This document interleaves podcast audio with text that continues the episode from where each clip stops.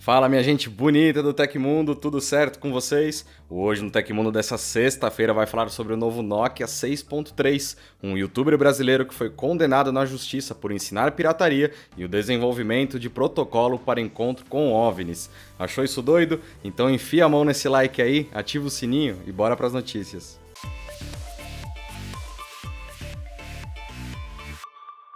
Um novo vazamento do site Nokia Power User deu detalhes sobre o Nokia 6.3, o novo modelo intermediário que deve sair neste ano. As informações incluem algumas especificações e o preço do celular, que será o sucessor do Nokia 6.2. De acordo com as informações, o smartphone deve chegar ao mercado com processador Qualcomm da linha 600, possivelmente Snapdragon 610 ou 675, ou seja, o modelo não deve contar com suporte para 5G, o que pode garantir preços mais amigáveis. Segundo o site, o produto será vendido com 3 GB de memória RAM e 64 GB de armazenamento por 249 euros, cerca de R$ 1.568 em conversão direta da moeda. Enquanto o valor está dentro dos padrões para um celular com Snapdragon 670, o produto deve apostar em câmeras potentes para se diferenciar dos concorrentes. O site também diz que o Nokia 6.3 contará com um sensor de selfies de pelo menos 16 megapixels, que deve aparecer em um entalhe em forma de gota na tela. O lançamento do Nokia 6.3 ainda não foi confirmado, mas a tendência é que a empresa ainda demore para revelar o dispositivo. Segundo as fontes do vazamento, o celular deve sair somente no terceiro trimestre de 2020.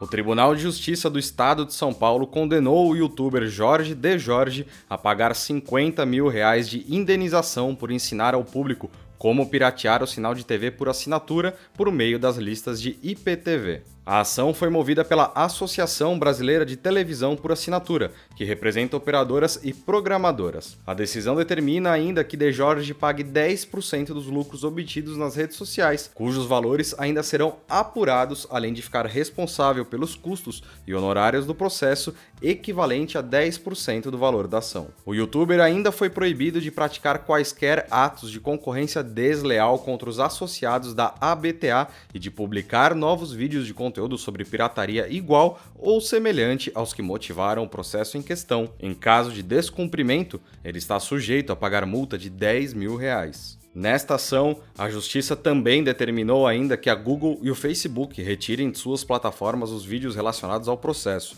O réu, que possui 648 mil inscritos em seu canal no YouTube e 50 mil seguidores no Facebook, ainda não se manifestou sobre o caso. Você deve ter ficado sabendo que o Departamento de Defesa dos Estados Unidos, cuja sede fica no Pentágono, divulgou esses dias uma série de vídeos de encontros entre militares norte-americanos e objetos voadores não identificados juntamente com a admissão de que o que quer que estivesse voando com soldados nas ocasiões consistem em fenômenos que seguem sem explicação. Pois nessa semana foi a vez de o Japão compartilhar informações relacionadas com OVNIs, revelando que está trabalhando na criação de um protocolo para o caso de seus pilotos se depararem com algum desses misteriosos objetos durante missões e exercícios militares. Na realidade, segundo o Departamento de Defesa do Japão, nenhum desses intrigantes encontros jamais foi registrado em terras guerras nipônicas por seus militares, mas não custa nada estar preparado para o caso que aconteçam. O fato é que hoje a norma é de que sempre que uma aeronave invadir o espaço aéreo japonês, um grupo de jatos seja enviado para investigar. Durante o reconhecimento, os pilotos devem identificar a procedência do invasor e, se for necessário, proceder com ações que forcem o veículo a pousar, podendo inclusive rolar alguns disparos de alerta. Contudo, como situações envolvendo OVNIs não estão contempladas nos procedimentos atuais e poderiam não funcionar nas abordagens, surgiu a ideia de desenvolver o tal protocolo. O propósito principal é o de ajudar os soldados japoneses a saber como lidar com objetos voadores não identificados e reconhecer a distâncias seguras possíveis drones militares. De acordo com o site ZDNet, a grande atualização de maio do Windows 10, chamada de Build 2004, será liberada no dia 28 de maio. Agora, segundo o calendário de atualizações de drivers do sistema, publicado pela própria Microsoft, há três possíveis datas para que o update seja liberado, que são os dias 26, 27 e 28. Embora a companhia não tenha confirmado a data de lançamento do Windows 10 2004 oficialmente, a versão final do update já foi enviada para o ciclo de pré-visualização do do programa Insider, que serve para testar o sistema antes de ele ser liberado para o grande público. A nova versão do Windows 10 terá novos ícones que devem deixar a interface do sistema mais integrado ao Fluent Design da Microsoft. No entanto, as principais mudanças serão na Cortana, que será um aplicativo independente e deve ganhar novas formas de interação. O sistema de pesquisa também será melhorado e o sistema deve ganhar aprimoramentos de desempenho. Além disso, o Windows 10 terá um recurso de restauração do sistema baseado em nuvem, um novo subsistema para Linux e suporte melhorado para configurações com vários monitores.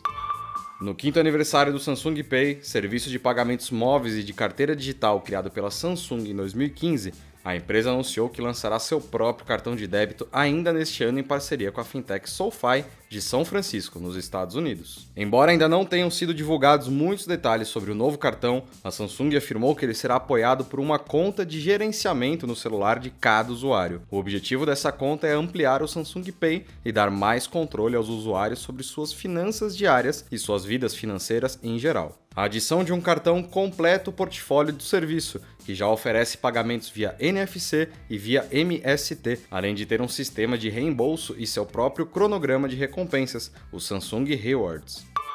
Aconteceu na história da tecnologia. No dia 8 de maio de 1886, o farmacêutico norte-americano John Pemberton preparou um xarope de extrato e folhas de coca, cafeína e água. O que era para ser remédio virou a bebida mais popular do mundo. Estava criada a Coca-Cola. Não precisamos falar muito mais sobre essa bebida e com certeza acompanha muitos de vocês ao longo do dia. Só não vão exagerar, hein? E essas foram as notícias do Hoje no Tecmundo desta sexta-feira. O programa vai ao ar de segunda a sexta, sempre no fim do dia. Os links e tempos de todas as notícias que a gente deu aqui estão no comentário fixado no YouTube e na descrição do episódio nas plataformas de áudio. Quem quiser assinar o programa como podcast, os links estão na descrição do vídeo. Aqui quem fala é o Felipe Paião e amanhã tem mais. Lembrando que você pode me encontrar lá no Twitter pela arroba Felipe Paião. Espero que vocês continuem seguindo as recomendações da Organização Mundial da Saúde. Um abração e até a próxima segunda-feira. Tchau, tchau.